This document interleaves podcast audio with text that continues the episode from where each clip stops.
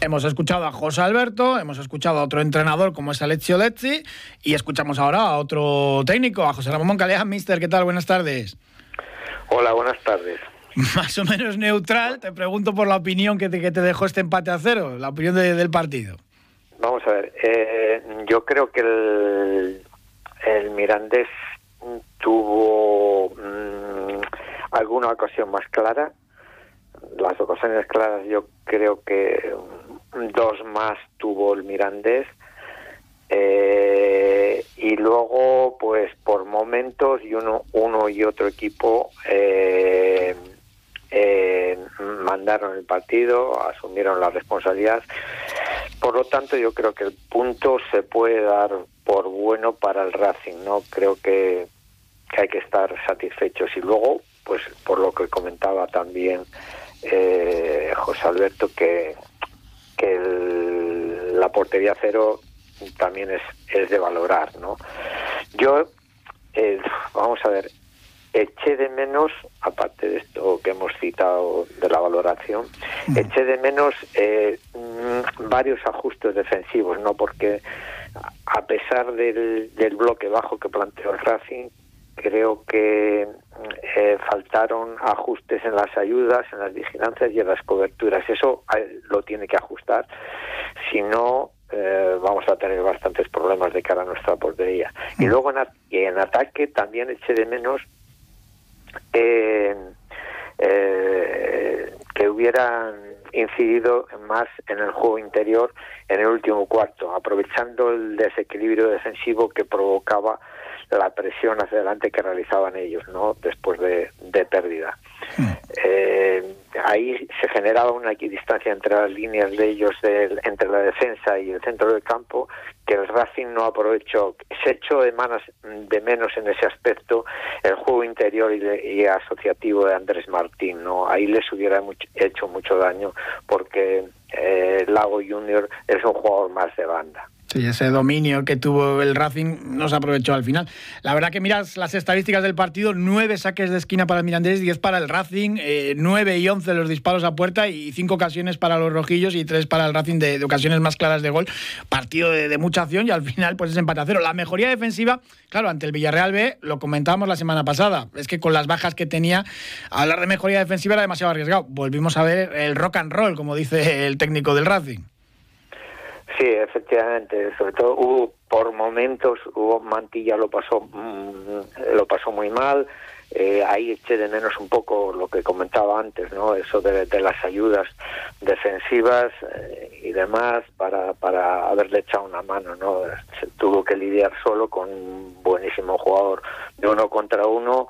Eh, en la segunda parte le paró mejor, pero en la primera lo pasó bastante mal. Mm.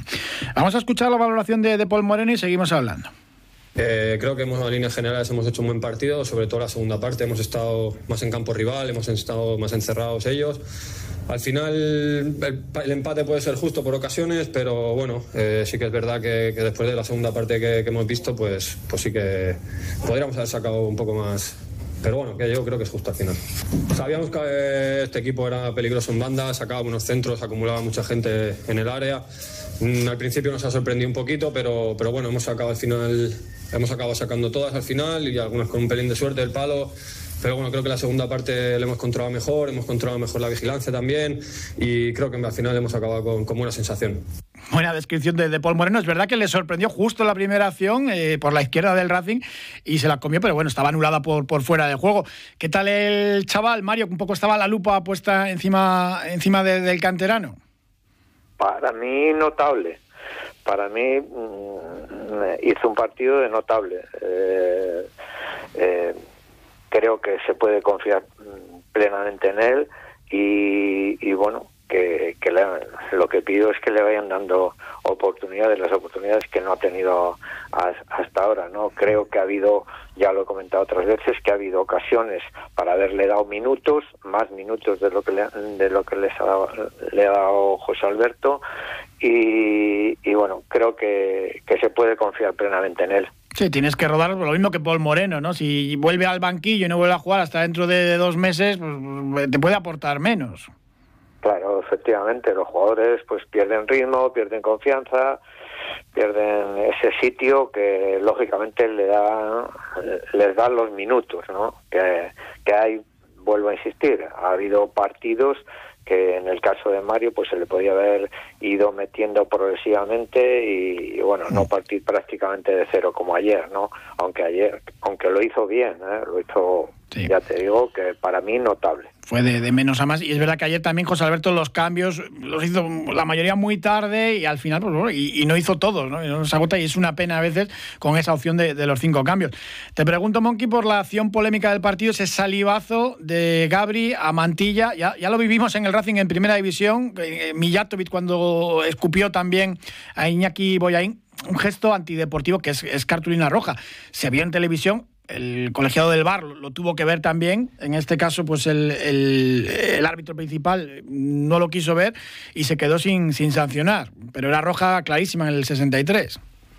Sí, total y absolutamente de acuerdo. Eh, tenía que haber sido roja y una vez más nos demuestra que el VAR no aporta lo que debiera al, al juego del fútbol, ¿no? Que en estas situaciones tan claras no debiera de fallar, ¿no? Estar sentados con cero pulsaciones, por decir algo entre comillas, ¿no?